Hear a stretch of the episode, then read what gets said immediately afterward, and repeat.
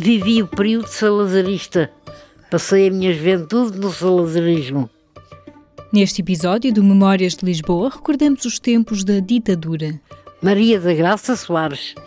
Tenho 86 anos. Há poucas semanas, Maria da Graça falava-nos sobre a atenção redobrada que tinha na rua, nos cafés, onde quer que estivesse, à conversa.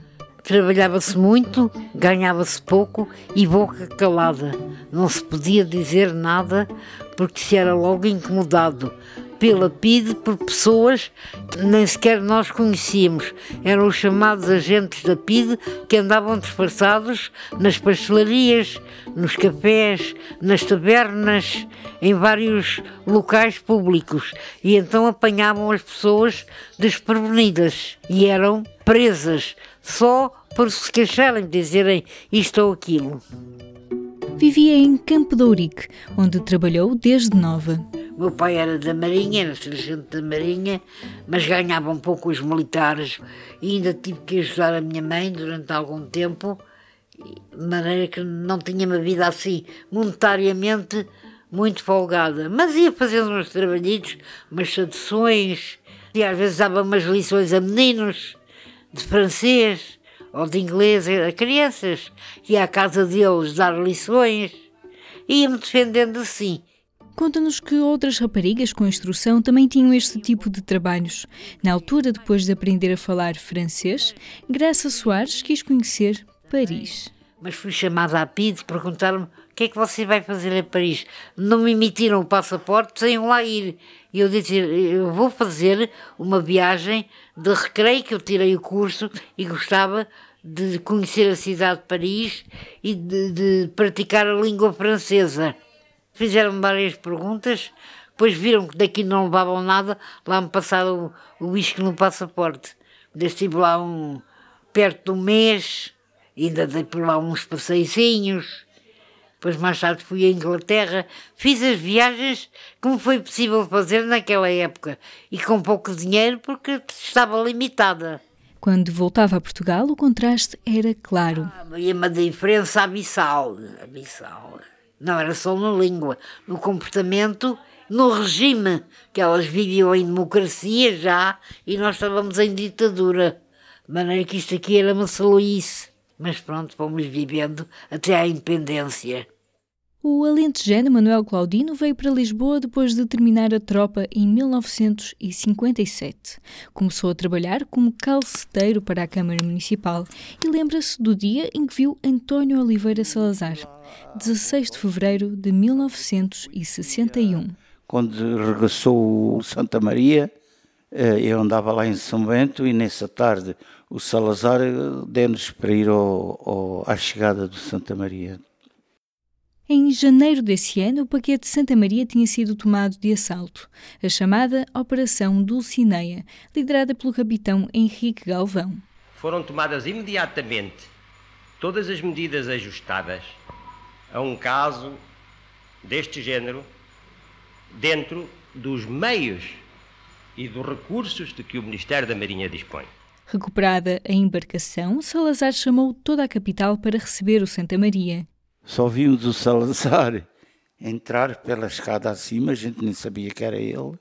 Quando ele chegou ao cimo do barco, para entrar para dentro do barco, virou-se assim para nós e disse: Portugueses, já temos o Santa Maria conosco. Temos o Santa Maria conosco.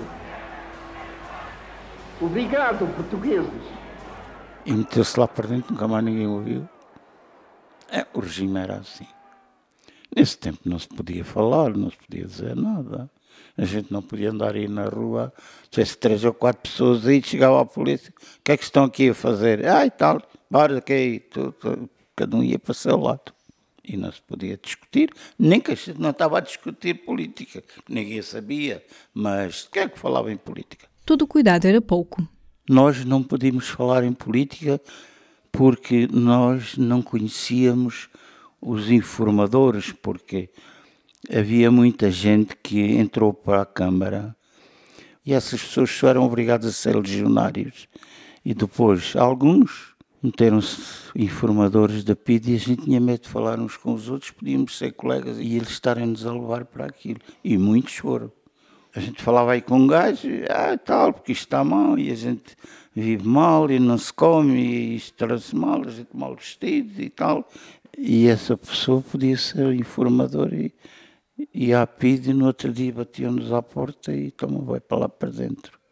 Nunca andei metido, felizmente, nunca fui à PID, nunca estive lá, nunca estive é, em esquadras de polícia, nada. Pronto, tinha a minha ideia, era minha, mas não a divulgava a ninguém. Eram tempos em que também os jornais passavam pela censura. No exame prévio, o lápis azul corta o que não pode passar e o carimbo dá conta do texto visado. Lembra-se de Manuel Bito, do Bairro Alto? E se lhe contarmos que ele fez parte da resistência à ditadura? Fez parte de um movimento que era nessa altura, antes do 25 de Abril, muito conhecido, que era o MDP-CDE, Movimento Democrático Português. É um movimento pessoas ligadas à resistência ao fascismo e eu fiz parte desse grupo ainda em Sacabém. Sacabém também era uma terra operária e também vivia muita luta da resistência. Guarda as histórias de Sacavém, onde trabalhava numa drogaria e estudava à noite. Trabalhava dia e ia estudar à noite. Eu estava à noite, mas estudava nessa associação do MPCD, portanto, através de pessoas que tinham formação académica, outros tinham, e que davam aulas a nós, sem qualquer benefício Né? Começou a frequentar a associação quando houve uma ligeira abertura do regime em 1968, a chamada Primavera Marcelista. Digamos que houve uma pequena abertura da época marcelista em que uh, havia possibilidades das pessoas resistentes ao regime se reunirem, se reunirem, mas com certas condições. Portanto, nós, uh, o MDP-CDE participou uma espécie de campanha eleitoral e, portanto, nós tínhamos debates, mas sempre com a GNR ao lado. Portanto, nós podíamos, de facto, dizer isto, aquilo, não, mas quando chegava a determinado ponto, que era a guerra do ultramar, isso era proibido dizer essas palavras. Eles encerravam logo a sessão. Foi a, a tal chamada época marcelista, mas que deu para muita gente, como eu, aprender com os mais velhos as formas de resistir, de lutar, e isso foi bom. Manuel Bito acabou por ir para a Guiné em 1969. Quando regressou, veio já para Lisboa. Quem esteve sempre por cá foi Graça Soares, que não chegou a casar. Queria liberdade. Então a mulher desempenhava naquela época um papel mais que secundário. A mulher era uma espécie de, de criada de servir. O homem era o senhor. Tratou de estudar para se tornar independente, senhora de si que sabia que tinha a minha cultura, a minha instrução e que tinha as minhas ideias que eram diferentes de quem eh, estava subjugado à ditadura do Dr. Salazar e dos seus ministros. O Salazar era contra a instrução, porque a instrução é que abria o espírito às pessoas. De maneira que o mote daquele tempo era o analfabetismo, que era ao mesmo tempo, haver a denúncia e a subjugação das pessoas. Uma condição de subjugação que começava nos locais de trabalho. Que era o tempo dos Melos, irmãos Melo, e dominava o operariado.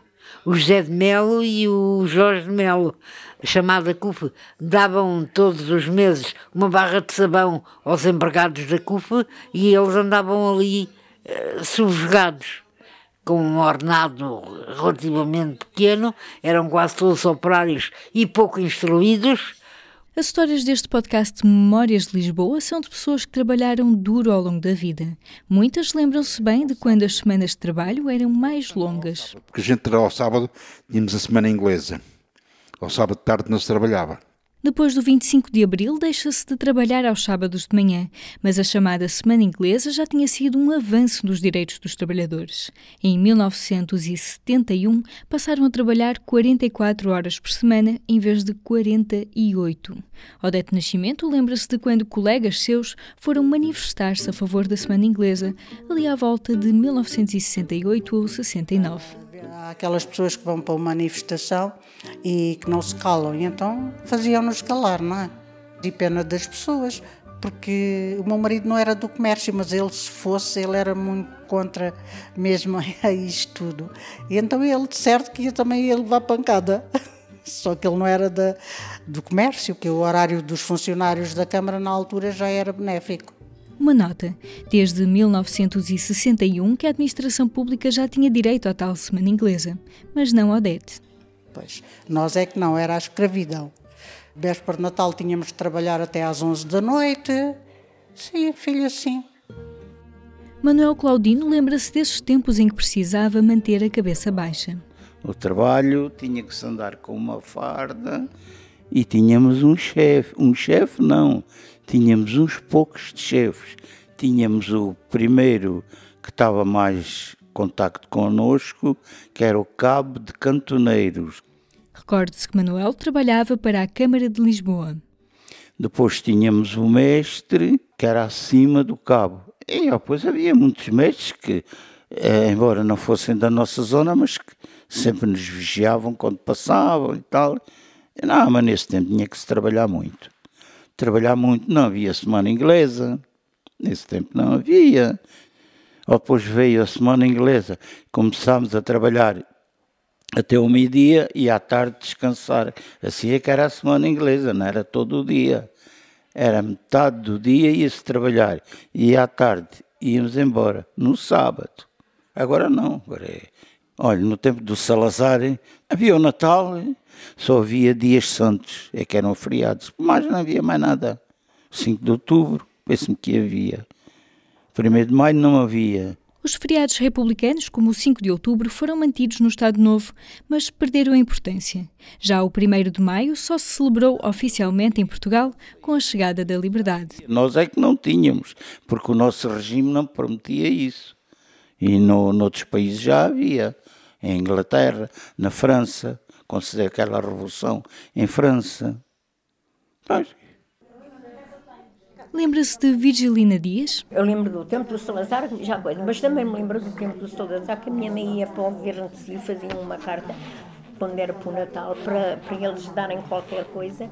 Ainda fui lá receber uns sapatos, daqueles que pareciam cortiça, que aquilo era tão duro, tão duro. Ah, lembras-te daqueles sapatos que haviam com as botas, e havia botas, papel carneiro, o que era aquilo. Ai, Jesus, que aquilo era tão duro. Não tinha que andar descalço. Não tínhamos mais nada, tínhamos que aguentar o que havia. Em novembro de 1967, o céu desabou sobre Lisboa e espalhou destruição por toda a região. Que memórias daqueles tempos guarda Fernanda de Campo de Ourique? O meu filho mais velho andou nessas cheias a trabalhar.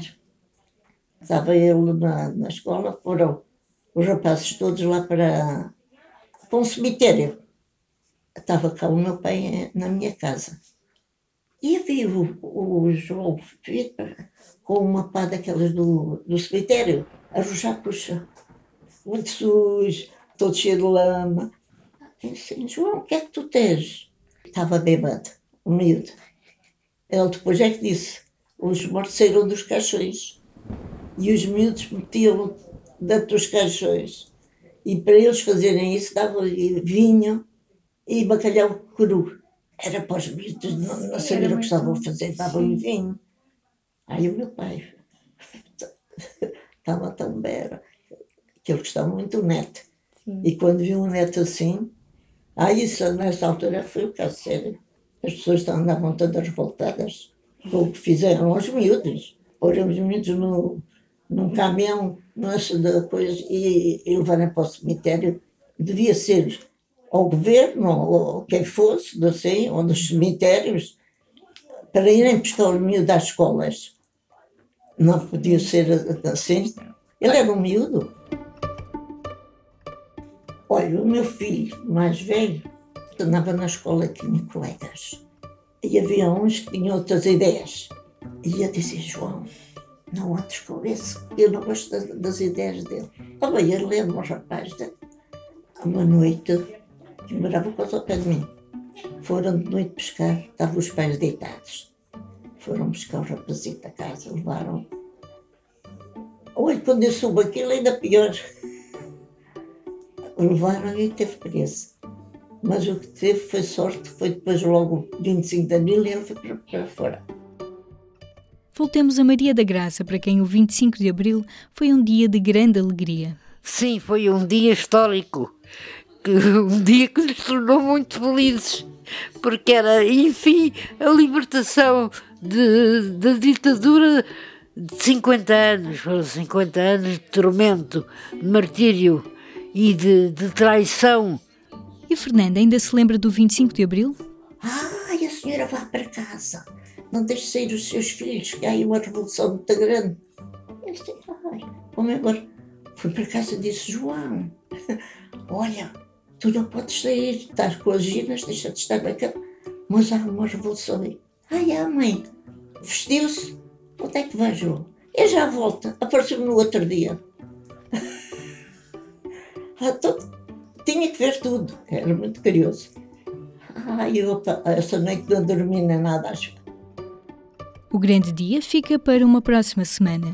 Neste episódio do podcast Memórias de Lisboa, ouvimos Fernanda Graça Soares, José Rodrigues, Manuel Bito, Manuel Claudino, Odete Nascimento e Virgilina Dias. Agradecemos o apoio à produção dos Centros Sociais de São Boaventura, Santo Condestável e do bairro Padre Cruz. Memórias de Lisboa é um podcast do público produzido por Aline Flor e Magda Cruz. Este programa tem o apoio da Santa Casa da Misericórdia de Lisboa.